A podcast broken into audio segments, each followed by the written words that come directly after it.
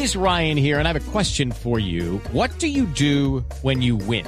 Like, are you a fist pumper? A woohooer, a hand clapper, a high fiver. I kind of like the high five, but if you want to hone in on those winning moves, check out Chumba Casino. At ChumbaCasino.com, choose from hundreds of social casino style games for your chance to redeem serious cash prizes. There are new game releases weekly, plus free daily bonuses. So don't wait. Start having the most fun ever at ChumbaCasino.com. No purchase necessary. BGW. Void were prohibited by law. See terms and conditions. 18 plus. 11 en punto de la mañana actualizamos noticias en Blue Radio. Atentan contra el alcalde del municipio de Paujil en el Caquetá. La noticia desde Florencia, John Martínez.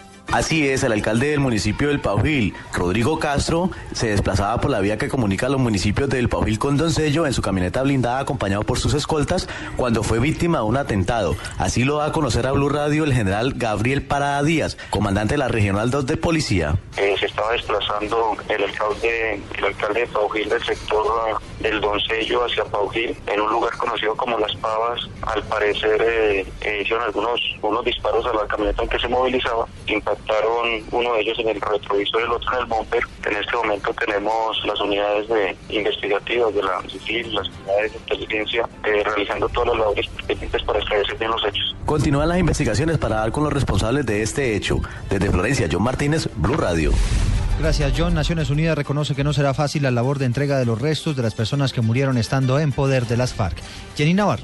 Buenos días. Todd Howland no solo se refirió a lo difícil que será esta tarea que tendrá a cargo la Unidad Especial para la Búsqueda de Personas Desaparecidas, dijo que hay que asegurar su viabilidad. Y no va a ser solamente complicado en Colombia, es complicado en todas partes del mundo. Este es un acuerdo con una ambición muy grande. Hay mucho para hacer. Y claro que este es más ambicioso de cualquier otro acuerdo de este tipo en el mundo. Entonces, por esa razón, nosotros pensamos, es crítica, que hay un pensamiento sobre los problemas reales en la razón de financiar esto. ¿Quién va mismo pagar por todo este esfuerzo? ¿Y cómo se van a continuar de interactuar con las víctimas que en final este proceso es en, en favor de ellos? El acuerdo logrado en La Habana con la FARC para que en un primer paso ese grupo guerrillero entregue información sobre las personas que murieron en su poder también incluye la desaparición forzada por parte de agentes estatales.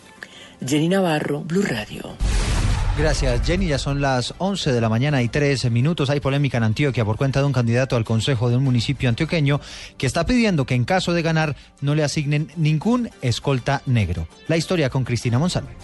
A través de una carta dirigida al comandante de policía de Copacabana, el candidato al consejo de ese municipio, Héctor Vanegas, pidió que no haya hombres negros y trigueños entre los escoltas que le prestarán la seguridad durante las elecciones. Al preguntarle al candidato por los motivos, dijo que era un asunto de transparencia y explicó que no todos los negros son malos, que también hay blancos que no son buenos. Porque cuando la gente cuida una seguridad de una persona, tiene que ser muy transparente en todos los sentidos. Todos los blancos tampoco son ni malos ni buenos. Sin embargo, reiteró que no recibirá a personas negras ni trigueñas en su esquema de seguridad, esta vez asegurando que es por espiritualidad. No, no, no, no, porque es que eso se trata de espiritualidad y todo, entonces no, no la recibiría. Eso es que la gente por espiritualidad no sabe esas, esas situaciones. Entonces es muy difícil explicarlo. En la carta, el candidato que representa a los discapacitados y venteros ambulantes también pide que sus escoltas sean francotiradores expertos. En Medellín, Cristina Monsalve, Blue Radio. En las próximas horas se va a cumplir la audiencia de legalización de captura de las dos personas que y con armas de juguete trataron de cometer un millonario hurto en un banco de Bucaramanga. Javier Rodríguez. Según las autoridades, la pareja que trató de asaltar un banco en el sur de Bucaramanga utilizando máscaras y pistolas de juguetes eran novios. Esta pareja será presentada ante un juez de control de garantías en próximas horas de esta ciudad para legalizar su detención por los delitos de hurto calificado y agravado. El general Nelson Ramírez, comandante de la policía de la capital santanderiana, señaló. Ante el llamado de un ciudadano y también a la oportuna activación de la alarma del banco, en 60 segundos llega la patrulla de cuadrante al lugar y se logra capturar a estas dos personas, un hombre y una mujer de 20 años cada uno. Eh, se les incauta dos armas deportivas de aire y dos máscaras de vampiro. Este año en Bucaramanga, cinco sedes bancarias han sido asaltadas por delincuentes. En la capital santanderiana, Javier Rodríguez, Blue Radio.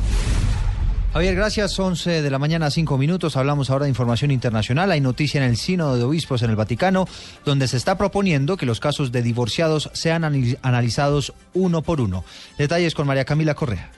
Después de tres semanas de debates, los 270 padres sinodales de todo el mundo reunidos en el Vaticano deberán votar párrafo por párrafo el documento final del sínodo sobre la familia que le será luego entregado al Papa Francisco, quien deberá decidir qué hacer sobre diversas situaciones pastorales difíciles. El documento final propone estudiar caso por caso la readmisión de los divorciados vueltos a casar en los sacramentos, según informó el arzobispo de Viena, quien también dijo que el método del discernimiento es la solución que se ha impuesto en la Asamblea y que serán los pastores quienes decidirán caso por caso. María Camila Correa, Blue Radio. En noticias deportivas les contamos que volvió a perder el Chelsea, lo hizo frente al West Ham. Falcao García jugó los últimos siete minutos también en la liga inglesa. Carlos Sánchez fue suplente con el Aston Villa. Joana Quintero.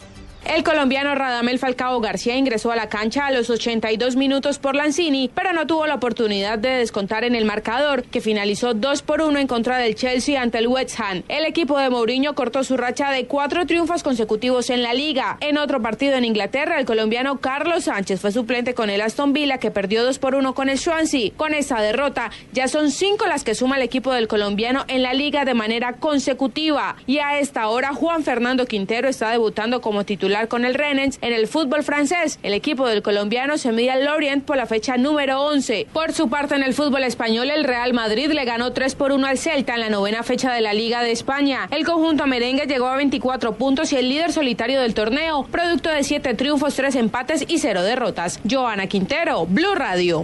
Noticias contra reloj en Blue Radio. La cifra que es noticia hasta ahora tiene que ver con la madre Laura. Según estimaciones del Banco de la República, en Cali se vendieron 2.500 monedas de 5.000 pesos con su rostro estampados en ellos. La noticia en desarrollo tiene que ver con la Cámara de Diputados de Bolivia que le está exigiendo el levantamiento inmediato del embargo económico de Estados Unidos a Cuba como consecuencia del restablecimiento de las relaciones bilaterales entre esos dos países. La ampliación de todas estas noticias las encuentra en blurradio.com. Sigan con Autos y Motos.